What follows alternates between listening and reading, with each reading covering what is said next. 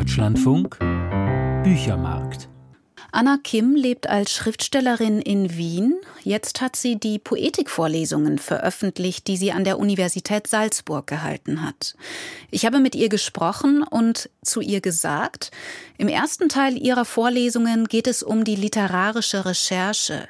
Sie geben Einblicke in ihre Arbeit an den Büchern Anatomie einer Nacht, Die große Heimkehr und Geschichte eines Kindes. All diesen Büchern ist gemeinsam, dass sie einen Sachverhalt ausleuchten, der gesellschaftlich tabuisiert ist. Was war bei der Recherche für diese Bücher das Herausfordernde?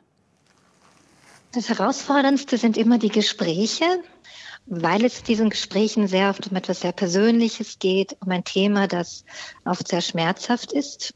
Also ich möchte natürlich, dass sich meine Gesprächspartnerinnen und Partner auch wohlfühlen, möchte sie nicht unter Druck setzen, dass ich den Menschen natürlich auch Zeit geben möchte, nachzudenken und auch Zeit geben möchte, Gefühle so darzustellen, wie sie sie auch dargestellt haben möchten. Also das ist die größte Herausforderung. Im besten Fall sollte man fast eine, eine psychotherapeutische Ausbildung haben, weil, ähm, weil man sich dann besser in dem Gespräch zurechtfindet, vielleicht möglicherweise. Also ich hatte sehr oft das Gefühl, es wäre gar nicht schlecht, wenn ich so eine Zusatzausbildung gehabt hätte. Wollen Sie kurz in eigenen Worten umreißen, worum es geht in diesen drei Büchern, damit diejenigen, die mit den Themen nicht vertraut sind, die die Bücher noch nicht gelesen haben, so ein bisschen besser Bescheid wissen, worüber wir jetzt sprechen? Ja, gerne. Also in Anatomie in der Nacht geht es um eine Suizidepidemie, so wird es beschrieben. Also es geht um eine Reihe von Suiziden, die innerhalb einer Nacht geschehen. Und diese Suizidepidemie beruht auf einer wahren Begebenheit. 2008 war ich in Ostgrönland und da war gerade so eine, so eine Epidemie. Also es waren sogar 16 Suizidversuche in einer Nacht. Und die große Heimkehr, da geht es grob gesagt um das Nachkriegskorea. Es geht um die Teilung von Süd- und Nordkorea.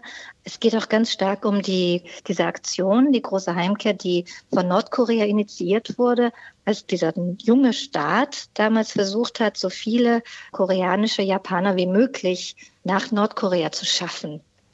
Geschichte eines Kindes, das gemischte afroamerikanisch-weiße Kind, das von einer Frau, von einer jungen Frau zur Adoption freigegeben werden soll. Die junge Frau weigert sich, die Identität des Vaters bekannt zu geben. Und sie besteht auch darauf, dass das Kind also weißer Herkunft sei. Und die Sozialarbeiterin beginnt das zu recherchieren. Also in dem Buch geht es um dieses, um diesen Fall.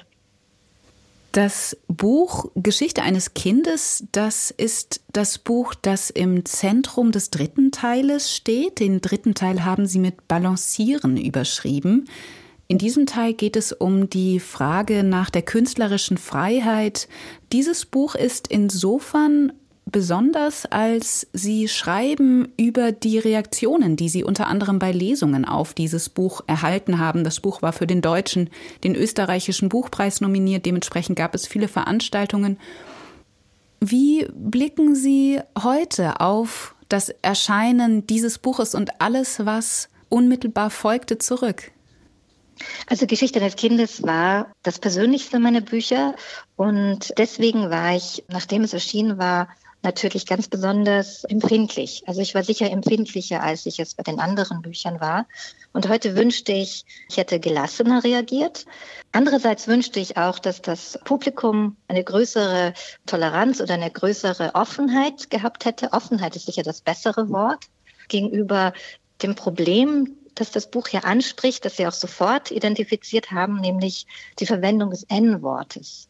Das war die Kontroverse, die dieses Buch begleitet hat und die leider auch und das hat mich sehr frustriert, die Inhalte des Buches überschattet haben. Also ich hatte sehr oft das Gefühl, dass es nur noch um die Diskussion ging, darf die Autorin das N-Wort verwenden oder nicht.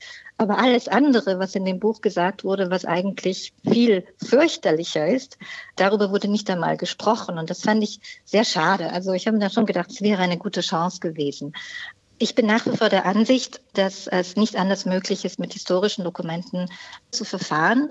Es geht ja bei so einem Dokument um die Sprache. Also es geht nicht nur um den Inhalt, sondern auch um die Sprache. Die Sprache transportiert sehr, sehr viel, auch auf einer emotionalen Ebene. Und Da die Sprache zu verfremden, wäre eine Verharmlosung gewesen. Also dazu stehe ich auch nach wie vor. Es ist meiner Ansicht nach nicht möglich, über einen solchen Fall zu schreiben, indem man die Sprache übersetzt in die Gegenwart. Da ginge extrem viel verloren. Anna Kims Buch ist erschienen bei Sonderzahl, 144 Seiten, 20 Euro.